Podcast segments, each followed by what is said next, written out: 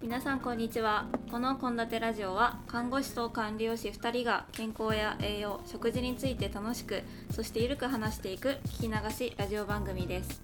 毎週日曜日夜8時に配信。あなたのハッピーなダイエットを応援しています。さてケイタさんこんにちは。こんにちは。あのもう5月末ですね。いよいよ。ああいやいいね。なんか5月病がなんとかって言ってたのが、なんか5月終わっちゃいました。ついに。なんかこの間新年度始まったばっかりだと思ってたら そう。ね。もうねえ丸2ヶ月経とうとしているこの感じ、ねねどうします？いやまあどうもできないんですけどそして私今気づいたんですけど私たち2人とももういよいよ半袖ですよ。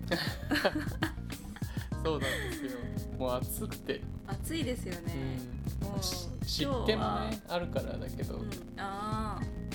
ななんなんですかね。湿気いやでもなんか聞いた話によるとなんか九州はもう梅雨や梅雨入ってるんですけど、うん。なんか関東はまだ梅雨入ってないとか入ってるとかなんかそんな話ですよね。なんか雨ばっかりですけどね、先週とか。ね。うん、なんかね。まだ入ったとは聞いてはおりません。そうですよね。うん、なんか難しいな。梅雨梅雨判断難しいですね。そう、どんな風にしてんだろうでもこっちが梅雨入ると台風の天気予報が出始めるんですよ。ああ、うん。なるほどなるほど、ね。そっか。うん、だからその東南アジアとかあっちの方だともうすでに台風なんかあるっぽいけど日本に来るような台風の予報が始まると、こっちは台風なんか梅雨入ったなとかまあ梅雨終わりかけとかも多いけどね、うん、梅雨入ったなって思うイメージ。うん。なるほどなるほど、うん。まあそうですよねなんかでまあこうやってちょっとジメジメしてるっていうところもありでこうこの間あの一つ前のエピソードでは、えっと、免疫について、まあ、ケイタさん筆頭にお話ししていただいたんですけどやっぱその中でちょっとだけこうこれは深掘りしたいなって思うところがあってうんはい。例えばこの雨とか暑いとか、はい。じめジメジメするとかなんかそういうのってストレスじゃないですか、うん。ちょっとした。そうですね。ね、なので、まあ、まあ5月舞踊しかり、まあ、ちょっとストレスが溜まりやすい時期って、まあ、季節の変わり目だったり、まあ、ちょっとこういう時期なのかなって思うので、ま今日はちょっとゆるくストレスについて話していこうかなというふうに思っています。いやなんかこのテーマは、うんなんかもうそれこそ季節の変わり目にやってもいいぐらい、うんうんテーマな感じはしますよね。ちょっと見つめ直すという。まあ比較的多分私もそうだし啓太さんもおそらくこう自分なりのストレスマネジメント方法を持ってると思うので、まあ、そういったところを紐解きつつ啓太さんから引きずり出しつつ ちょっとお話ししていこうと思ってます。はい。はい、で、まあ、最初に、まあ、どうしようかなって考えた時になんかええ。こう、一般的にこうストレスってどんな時に感じるのかなっていうのを、まあそうですねまあ、いわいわゆるちょっとざっくばらんに考えていきたいなというふうに思っていて、はい。あとちょっとこれ個人的な話になっちゃうんですけどまさに昨日ですねあの、え妹から急に電話かかってきてえちょっと話を聞いてほしいと、うあの私双子なんですけど双子の妹から電話かかってきて、うん。まあ、大体なんかちょっと双子だからつ伝わるんですよ。なんか、はいはい。あこんなことがあったんだろうなみたいな感じで。すごい。まず まずこうあ多分今そうちょっと予見を整理して予見整理した結果あ多分こういうことで電話かかけてんだろうなって思って話を聞くと、うんうんうんまあ、ちょっと人間関係というかまあ、それがストレスではいゴニョゴニョみたいな話を聞いて、はい。よしよしっていう電話をはい式をしてて、はい。まあ、そういうふうにやっぱその人との関係っていうのもまあいいストレスもあり悪いストレスもあるじゃないですかやっぱり。そうですね。そう。なんかまあそれがまず一つあるのかなっていうところ。うん。とあとは私的にはやっぱり寝てないとか、うん。まあ、それこそ寝不足の時はすごくこうストレス、ね、寝不足自体がストレスにもなるし、寝不足で全然動けないこともストレスになっちゃうなってよく思う,、ですそう、うん。すごい悪循環で。まあそれもなんか個人的にはストレスだなって思うのとあと寒い寒いことがものすごくストレスで。そうなんだ。そうすごいなんかいつもなんか私結構血圧低いんですけどいつも、上も下も低いんですけど寒い時期になるとその寒さがストレスになって血圧めっちゃ上がっちゃうんですよ、逆めっちゃじゃないけど。えーなんかね。でちょっと心配になっていつもと違うからなんかちょっと病院の先生に聞いたら、うん。あまあでも寒いとストレス上がったりする、あストレスで血圧上がったりするからまあ心配しなくていいよとは言われるんですけど、うんうん。なんかそういう寒さとか暑さも季節的なものもうん。ストレスだなってよく思ったりするんですけどなんかあります？ケイタさん的に。いや本当にストレスって何をストレスと感じるかって人によって今ね聞いてて違うんだなと思いつつ、ね、僕なんかなんだろう意識すると僕なんかその今聞いててね僕暑いのとか湿気を感じるのも気持ち悪いなっていうのも確かにストレスだなって思ったりしたんですけど、まあそこまでストレスとはをこう認識して感じたことはなくて、うざいなとかね、うんそういう感じだったから、あそういうのも確かにストレスだなって今聞いてて思いました。あとはやっぱり身体的なストレスっていう点ではなんかうんとそれこそ腰が痛いとかさ、うん。うんうん、なんか季節の変わり目とか疲れたまると僕はあの腰痛が来るんですよ。え。ー、ちょっと古傷みたいなところなんですけど。あそうそうそういうのがあるとその日のこう体調というか仕事とかさ、それこそ階段登る時ちょっとなんか嫌な感じがしたりとかね、うんからそういう気を使わなきゃいけないことがストレスって感じたりとか、ーでもやっぱりあとはねさっきの愛ちゃんの妹さんの話もあったけどあの、人間関係というかさじうん。し仕事ね僕なんかを仕事してると、まあ、患者さんとの間だったり職場の同じ部署の先輩だったりあとは先生とかの間とかでね、うん。その自分が例えばこの患者さんのためにこの方がいいんじゃないかなって思うことを例えば否定されたとかさ。あー。ねまあ、それは僕の伝え方が悪い時もあるんですけど、まあ、それはそれで自分の言い方あもっといい言い方なかったかなっていう後悔みたいなのもあるんですけど、なるほど。まあ、そういうねいろんなところであのちょっとこう嫌な自分だったり嫌な人を嫌だって思うことあんまないですけど、まあ、そういうところで確かに、うん感じる嫌な感じっていうのは確かにストレスとして残ってるかもしれないかなとは聞いてて思ったりもしましたね。はい。なるほどなるほど。うん。なんか今私の話とケイタさんの話をなんかこうガッチャンコして考えるとなんか言われてみたらそうなんですけどなんか意識意識できるストレスとなんか意識できないストレス、無意識的に感じるストレスなんか2種類あるなって今思ってて、うんなんか意識できるストレスはまだいいじゃないですか。いいと思います、ね。確かに。そう。なんかまだうん。受け止められるしそれに対して何かアプローチしようっていうことができるんですけどなんか無意識的なストレスっていうのはすごくこうなんというか難しいというかそれに対してこうなんていうんですかね具体的なアプローチができないのは無意識的なストレスなんだろうなっていうふうに今ちょっと感じましたね。そうですねうんうん、まあでも私はそこまで心理学はまだ全然あの走り出したぐらいの勉強しかしてないので、まあ、実際にこうストレスってどんな種類あるのかなっていうのをちょっと調べてみたところですね、はい、えっとちょっとまあちゃんとしたサイトから取ろうと思ってなんかある協会のホームページをよく見てたんですけどなんかストレスには2種類あって、えっと外的ストレッサーとあストレッサーっていうのがストレス源というかっていうところなんですけど外的ストレッサーと内的ストレッサーっていうのがあって外的ストレッサーの中にも2つあって物理的ストレッサーと社会的ストレッサー。で物理的ストレッサーが自然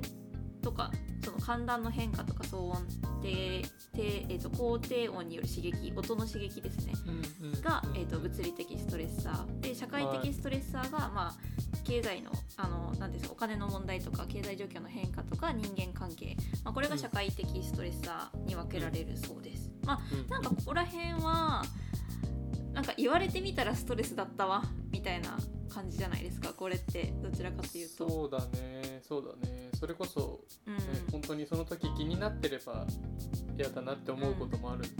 かもしれないけどね、そういううん例えば家の外で工事やっててちょっとうるさいなとかさ、うん。ね、もしかしたらオンラインで研修受けてたらねその雑音のせいでちょっと聞こえないとかあるかもしれないよね、ああとねあここね w i f i がつながらないとかすごいストレスあーめっちゃわかるわかる。ちょっとこれは本当にわかるこれ本当にねなんかえこれは何なんだろう？これ でも自分の中の問題じゃないよ、物理的ね、物理的だと思うこれは、ね。あの工程あの音の刺激と同じレベルでそれはストレスですよ。もうずそうだよね。っとくるくるなってるわみたいな。そうそうそうそいうや確かに。いや今あの気づきましたちゃんと。ありがとうございます。それでイライラしてはいねイライラしてさうん人に当たっちゃったりしたら本当にストレスの影響を受けてなんかね、いやなんだろううまくいかないって仕事がうまくいかないとかってつながっちゃうよね。確かに確かに。はいあー大きなストレス見つけちゃったわ今はい あるある。あ次次いきますね。で今のが外的ストレッサーです。で、えー、と次。内的ストレッサーがまずあ2つありましてまず1個目が心理的情緒的ストレッサー。でこれが、えー、と個人的な状態を示すものらしくて、うんうん。まあ、緊張とか不安悩み焦り寂しさ怒り憎しみ、まあ、感情ですね言ったら。あのちょっと発表前でストレス感じてるわみたいな。緊張してるわとか、ね合格発表の前の学日でちょっと不安感じちゃってるとかなんかそういうのが心理的情緒的ストレッサー、でえー、ともう一個が生理的身体的ストレッサーが、えー、とさっきちょっと話したあの寝てないとか疲労とか健康障害とかそれこそ今ちょっと問題になってる感染とか、まあ、こういうのが心理的身体的ストレッサーになるようです。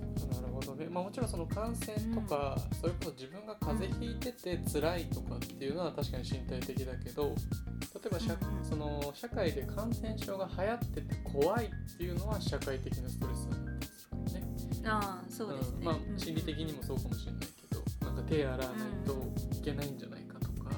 なんかまあ、うんうんやっぱりどれも相互に関係してるかもしれないね、それこそ今緊単品ではなくね。そうそう緊張してお腹が緩くなっちゃうみたいのってさ心理的な問題で身体的な症状が出たりとかっていうのは、まあ、なんかやっぱ相互に関係してるのはやっぱ内的とか外的とか、まあ、またしかもそれも複合的につながってるとこあるような今の聞いてて思ったりしましたけどね。うん。確かに確かに。なんかそれで言うと本当に私事なんですけどうん。最近なんかあのまあちょっと研究室もそうだしちょっとなんか上に立つ立場にうんなるとちょっと何ですかねなんか責任をすごく感じやすいというか自分で言うのもあれなんですけどなんかあれしなきゃいけないとかこれしなきゃいけないこれもしてあげたいああれもしてあげたいみたいな感じで結構最近責任を感じちゃってるところが実はあってなんかそれのせいなのかわかんないんですけど今全然あの顎関節症っぽいんですよ今 若干。それはストレスなの。多分あであのうち両親があのその歯医者なんでまあ、よくあの相談するんですけどあと姉姉が歯医者なんで相談するんですけど、まあ、ちょっと顎あのストレス感じるとやっぱりその口周りが、あの顎が動かなくなっちゃう。であうちの母親も顎関節症なんですよ。うん。そうでよく私歯ぎしりしちゃって歯ぎしりしながら寝ることがあって前マウスピースつけて寝てたんですけどうんうんあのそのマウスピースすら食いちぎるぐらいめっちゃこう歯ぎしりや笑わないで。笑わないでケイタさん。やばいねそれ。いや本当に朝起きたら食いちぎっててえみたいな。2つになってるんだけど飲みみたいな。込んじゃなくてよかった。いや本当にそう飲み込まなくてよかったなって思う反面食いちぎるぐらい食いしばってんだ私って思ってめっちゃびっくりしてまあ多分老朽化してたんですかね。まあうんなんかそんな感じで私結構口周りにストレスって出ちゃうなってよく思うんですよ。なんかやっぱそういうなんかこう心理的ストレスがこう体の表面に現れる人ってなんか結構多くないですか？そうですね。まあでもさっきのね、お腹が弱くなりやすいとかもそうだし、うんあとなんだろうね。まあでもあなんかうん口の周りのなんかなんていうんですかヘルペス？ヘルペス。うんうん。うん、ヘルペスもなんか結構ストレスが関わってるなってよく思いますね。確かにあの皮膚に症状出る人は多いかもね。ニキビとかさ。うん、うんあー、うんそうですね。だって円形脱毛症とかもそうじゃないですか。あ、そっかそっか。うんうんうんそうだったそうだった。ねえまあー、やっぱね出るまあそうやって出る人はいいって言ったらちょっと語弊があるかもしれないですけどまだいいとしてそうそうそう。なんかもうそれが例えば口の周りにヘルペスができ始めたらあ今自分ちょっとストレス感じちゃってるんだって思って対処できるけどなんかそれが出てこないでちょっと塞ぎ込んじゃうっていう人はちょっともうちょっと自分のことを見つめ直す機会を定期的に持った方がいいなっていうふうに思いますね。そうですね。あの自分がどんなことでストレスを感じているのか普段。でうんでどんな症状が出ているやっぱりなあの身体面には出ないかもしれないけどなんかうつうつとしちゃったりすることってあるじゃないですか。だからそういう時の自分に気づいてあなんでそういうふうにこう今ちょっと閉じこも心にねなんかこう閉じこもってる感じになるんだろうって見つめ直してあこれが原因だあれが原因だってまあでもそれがまたね悩んじゃう原因なのかもしれないけどうんだもしそうなった時の対処法みたいのを見つけられるといいですよね。まずは自分のストレッサーを知るっていうのが一個対処法だと思うんですけど他にうんうんうん人どんな風に対処したり解消してるんだろうっていうのが人によってあるといいのかもしれないですね。うんうんうんうん。マウスピースをつけるみたいな。マウスピースをつけるのはもしかしたらあの対処療法かもしれない。原因療法ではないかもしれないけど、歯ぎしりへの対処療法。ねもうちょっとそれまあでもそれも大事な、うん。まあちょっとケアの方法というか、はいなんかこう絡まった糸をこうギューって引っ張って肩結びにするんじゃなくてほぐしていく作業っていうのをやっぱり定期で持った方がいいなっていうふうに思うのでなんか果たしてみんなどうやってストレス解消してるんだろうっていうのをはい。なんか自分自身では分かるけど他の人ってどんなことやってんだろうなっていうふうに思ったのでちょっと、はい。まあ、これもちょっと調べてみました。そしたらなんかまあ、とあるメディアで紹介されてたのがあったので、まあ、その中からちょちょこっと出してみようかなって思うんですけど、ええなんかそこに書いてあったのがなんか絵を描くとかなんか意外とやらないこと絵を描く。あとはそううまくいってることを考える、うん、お母さんに電話する、まあ、これは多分 あの信頼できる人だってさっき愛ちゃんの妹だって愛ちゃんの妹も電話してるよね。そうそうそうそうそうそう。そうなんか多分なんか誰かに話を聞いてもらうんですかね。うん、あとは。うんあとはえっ、と匂いを嗅ぐ。うん、あとはコーヒー紅茶を入れる。これめっちゃわかるなこれはめちゃくちゃわかる。はいはいはいはい。いやなんか絵を描くのと一緒なんだけどまあちょっとそれは香りとかもあるかもしれないけど、なんかに集中するっていうのがちょっとこう、うんうん。置いとけるじゃない？今悩んでたあーから。それはねあの絵を描くって聞いた時に確かにと思って。俺はねごめん俺の話後でいいか。でもいや料いいですよ。どうぞあの料理をめっちゃするとか作り置き始めちゃうとかは結構23時間ガッて集中した時にちょっと爽快感と達成感感じられたりするからなんかそれに近いかなと思ったりうんうんうんうん。うんしたりします。それは確かに。うんうん。料理もそうですね。なんかそのストレッサー以外にこうフォーカスできる方法でストレスを解消していくっていうのがやっぱり大事ってところですよね、はいはい。なるほどなるほど。なんか他にもいろいろあってはいはい。これなんか例えば気分が良くなる音楽を聴くって書いてあるんでまあ好きな音楽聴くだったりっていうところもかるんですけどこの「みんなにありがとうを言う」って書いてあってえー。これはでもどうなんですかねみんなにありがとうを言えるうんっていうストレッサーだったら大丈夫なんですかね。俺なんだろうね。ちょっとこう、やうん。やったことないのとやってみた後が想像できなさすぎて共感できない。そうですね。まあ共感はできないけど認識はできるのでちょっとあの試しに今度やってみようと思います。新しい新しい。ねだからなんかうん気分は良くなるのかな、例えば相手の反応も込みでなのかもしれない。いつもありがとうちゃんいつもありがとうって言った時にうん愛ちゃん。が笑顔になったり、えー私こそうんうんいつもお世話になってますみたいなやり取りがあった時にちょっとこううん、ふわふわっとなるかもね。ふわふわってふわふわって、うん、確かに。ちょっとホクホクってなって多分それがちょっとストレス解消になるのかなっていうとかもしれない、こですかね。うん。あとなんか結構これ分かるなっていうのが To Do リストに必要な時間を書き込む。まあこれが時間は時間もそうだし私って結構リスト化するのが結構好きなんですよ。やっぱりこうちょっと生産効率上げたい人間なので。なんで私も結構なんかストレス感じるというかなんかこのまんまじゃダメだストレスを感じた後にこのままじゃダメだっていう段階まで登ることができたらうわーってなんかリストいっぱい作ります。とりあえず何かのリストいっぱい作ります。なんかやることリストじゃないけどあのさそれってさそれってさ俺ちょっと思いついたんだけど、テスト勉強中にテーブルの上片付け出すのと一緒じゃない？うわーめっちゃそれだ。それじゃない？なんか片付けたら朝になってましたそうそうそうそうそう。いやめっちゃわかる。ななんかねそう貼り付けたりこう、うん。トゥードゥリスト書いたりすることに満足しちゃってあうんうん。の机の上きれいにすることに満足しちゃって、勉強したつもりになっちゃってるみたいな。あーでもそうかもしれない。それは置き換えだね。その勉強した気になっちゃったっていうのは、まあ、勉強するっていう目的に対してはダメだけど自分の今感じてるあテスト嫌だなとかテスト勉強に集中しなきゃいけないこの時間嫌だなっていうことに対するストレス解消としては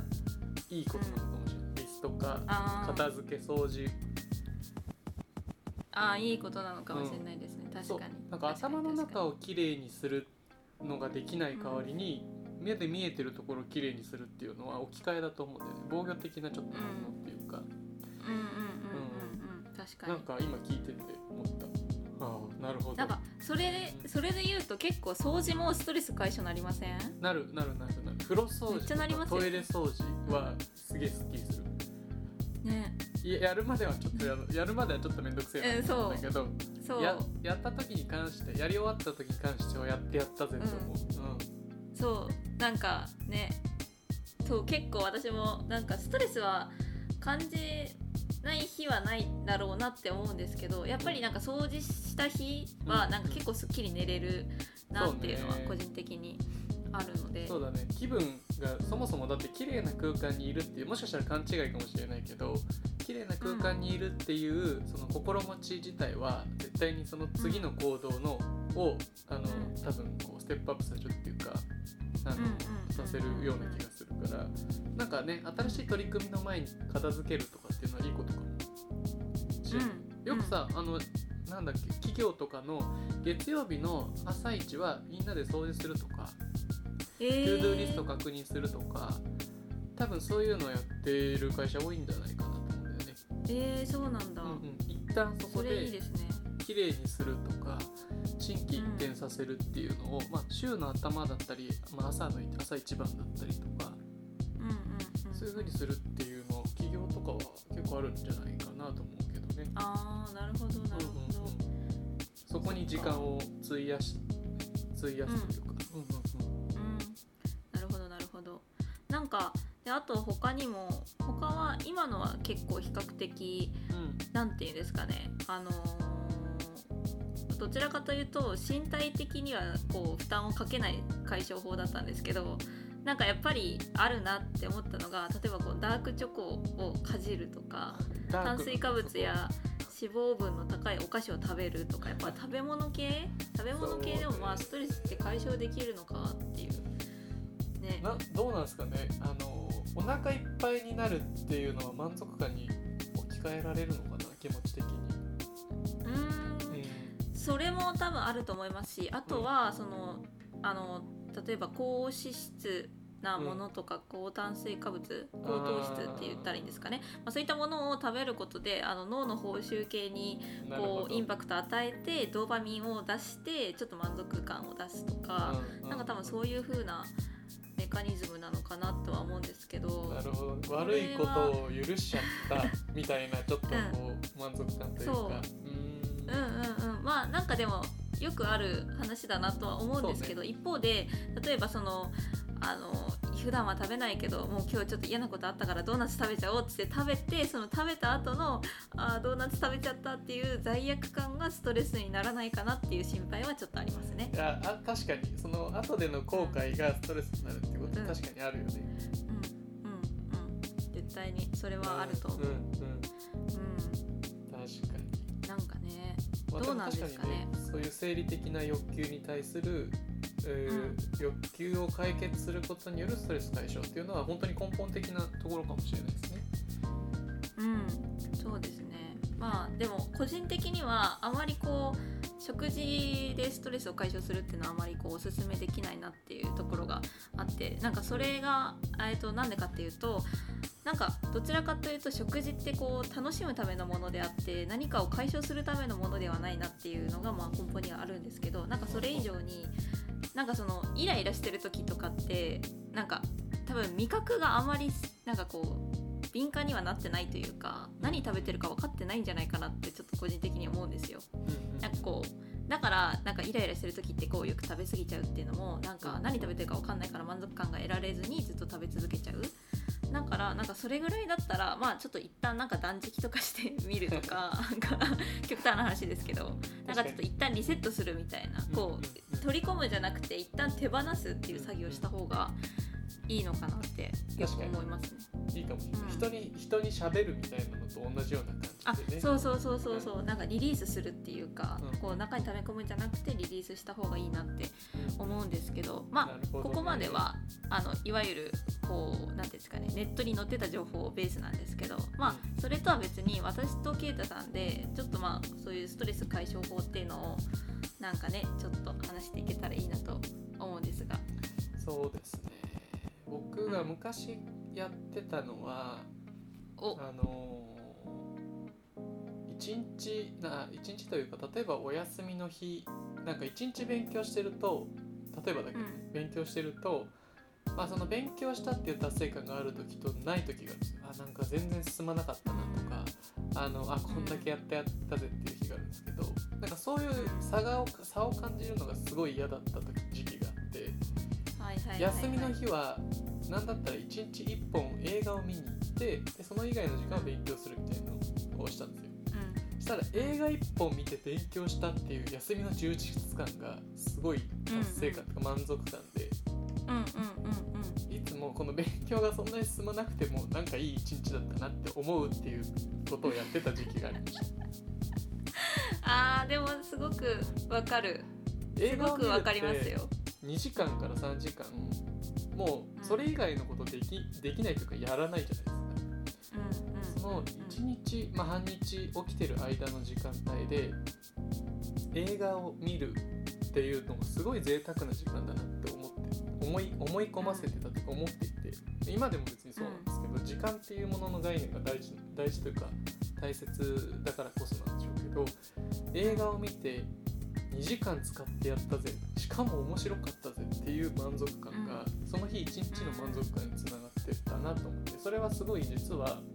ストレス解消っていう意味もあるしなんか充実感であの余計なストレスを感じないためのなんか防御策というかなんかそういう風な感じでやってた時期があありましたよね。なるほどなるほど、うんうんうんうん、そう。なんかあります、私はですね、まあ、それこそ私も結構あの映画めちゃくちゃ好きでよく見るんで、まあ、あの好きな映画を見るとかちょっと感動的な映画を見てめっちゃギャン泣きするとか、あとはもうあのこの間も前回も言ったんですけどめっちゃ好きなアニメ見まくるとか、あとは歌を歌うのがめっちゃ好きで私カラオケめっちゃ好きだったんですけど今感染症のおかげで行けないので、まあ、ちょっとお風呂の中でめちゃくちゃ大きな声でう歌ってやるとか、うんうん。まあそうですかね。あとはひ人に話すうん。あのさっきもあったんですけど人に話すのは結構やっちゃいますね。ストレス感じると、。まあすぐ話しますね。なんか僕らなんかは、まあ、将来の話もそうだし、うん自分のこうなんだろうな。自分がどうなりたいかみたいな話ってはあんまりしないじゃないですか他の人に。でもここではできたりするからちょっと僕らの場合はラジオの延長線でストレス解消してたりするとこはああーそれはあるかも、うん。あちょっとあのリスナーさんに分かるように説明すると なんかこのラジオの収録する収録する時間以上にこう雑談あの電源切ってあのうん。マイクの電源切ってオフってなんかいろんな別の話をする時間が結構あるんですけどその中でも結構ラジオ1本取れるんちゃうかこれみたいな話をするんですよねよくね、うん。こうなんかうん。生き方とか働き方とか。ね。なんかねそういう体の話とかをよくするんですけど、確かにそれも一種のストレス解消になってる気がしますね。うん。確かにそれは。うん他でねしない話がここでされてて、うん。まあ、それをネタにねその次の週喋ったりすることももちろんあるし、うんうんうんうんうん。少なくとも確僕らね今後どうやって自分のなんだろう思いとかあのビジョンみたいのを達成していくかっていうところをやっぱコンセプトにうんラジオを発信してたりするじゃないですか。だからうんそういうところでやっぱ喋って発散するとか喋って満足するみたいなところもあるんですね。だそこはあるかなと思ったりしてます。確かにはい。じゃあやっぱラジオ始めてよかったわ なんかみんなもだからそういう発信をして楽しむで、うん。まあ確かにツイッターとかインスタってちょっと承認されないとなんか面白くないみたいなところもちょっとあるから、うん。SNS の使い方はあの上手くなった方がいいと思います。難しいですけどね。そうんうん。そうそうそういいねもらえないとちょっと辛かったりするしなんか、うん。そうそうそう。そうですね。うん。確かに確かに。そうそう。あとはあとガラッと話変わっちゃうんですけど私は私なりのこの小さな頃から積み重ねてきたストレスが解消法がやっぱ一つあってそれがもうどう頑張ったって読書することなんですよ。それはまあ本の面白さもあるし読書してる行為自体にもストレス発散効果があるしそのん。集中するとか、そうそう。あとはその小説の中に入り込むと、うん。あの現実世界のことを忘れるんですよ。なるほどなるほど、すごく入り込んじゃうんですよ私。えー読み始めると。すごい。いそう。いいいことじゃないでそしたらねもうなんかもう気づいたらあ今私現実から飛んでたわみたいな気持ちになってその間はすごくストレス解消してるなっていうのはよく実感してたんでうん。だからうんもうちょっと本からは離れられないなっていう人生なんです。まあまあまあ、まあ、人によっては漫画だったりするかもしれないし、まあ、テレビね韓流ドラドラマかもしれないし、うん。うんうんうんまあ、いろいろその辺はもしかしたら入り込むっていうのはストレス発散なのかストレスを忘れる行為なのかちょっとわかんないですけど、まあ、そういうことなのかもしれないですね。うんうんうんうんなんかあとめっちゃ筋トレするとか人によってはあるのかもしれないですけど、あー確かにな、うん、運動ってさ僕サッカーとかさテニスとか、まあ、やってた運動に関しては、まあ、その遊びだったらねその楽しくできるしうんうんですけど走あの、まあ、それでも一応走ってはいるんですけど走ったりとか筋トレしたりとかって僕は苦痛なんです そうなんか前も言ってましたね。よ。うん。ただ、うんうんあるストレスって、まあ、悪いことだけじゃなくてあの要は筋トレとかっていうのは、まあ、ある意味ストレスをかけて筋肉を鍛えてるわけなので、まあ、精神的なところが筋トレみたいに鍛えられるかどうかは分かんないですけど、まあ、うん。ある程度のストレスっていうのはおそらく体にもあの心にもあのいいいいところがあるので、まあ、ストレスの受け方とか、まあ、受け流し方あとはどどんなストレスが体に自分の体にいいのか悪いのかっていうのは最初の方で話したこうどんなストレスを自分が受けてるのかなとか認識するのはすごい重要だなって今日のお話を聞いてて思思った次第です。うんうんそうですね。まとめました。そうだそうだ。まとめまとまりました。まあストレスななんかやっぱりもうちょっとなんか自分を例えば一日夜寝る前とかでもいいから振り返って、なんストレス感じてなかったかなってちょっと考えるのは難しいかもしれないですけどあれってああだったなあこれってもしかしてストレスだったのかもしれないなっていうちょっと振り返りの時間を持つと、うん。まああのまあ、このラジオのテーマでもあるダイエットはやっぱりそのストレスが大きな敵にはなるので、まあ、そういったところをもうちょっと砕けるともうちょっと人生楽しく、ね、ハッピーに生きれるんじゃないかなというふうにはい思いますね。はい、うん、またぜひ。ストレスはねストレス出た、ねこれ何回でもできるや確かに。だってもう今こんだけめっちゃ喋っちゃっていつもよりちょっと長い放送になっちゃうから。ね。つ、はい。ストレスなはケアしていきましょう。い、はい、ぜひやりましょう。はい、夏の終わりぐらいにじゃあ次このラジオはノートでも掲載しておりまして、まあ、ラジオの Spotify と Apple Podcast のリンクや補足メモなどを書いていますので、えー、と参考にしてみてください。えそして普段からケイタさんは看護と、まあ、栄養学について私は、まあ、栄養学とかビーガンとか腸内環境に関することなどなど中心に Twitter で発信しているのでぜひ覗いてみてください。でもしよかったら、まあ、このラジオの放送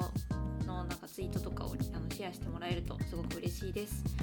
えーそしてこのあの放送の概要欄に Google フォームのリンクを掲載しておりまして、えーそちらからラジオの感想とか意見とか、まあ、こんなテーマ話してほしいなどの要望を、えー募集しておりますのでよろしければぜひお送りいただけると幸いです。はい。えーそれでは、えー今回のストレスについてのお話ですね、まあ、それはこれにて、えーここまでの放送はキータとアイでした。それでは。また来週。また来週。バイバイ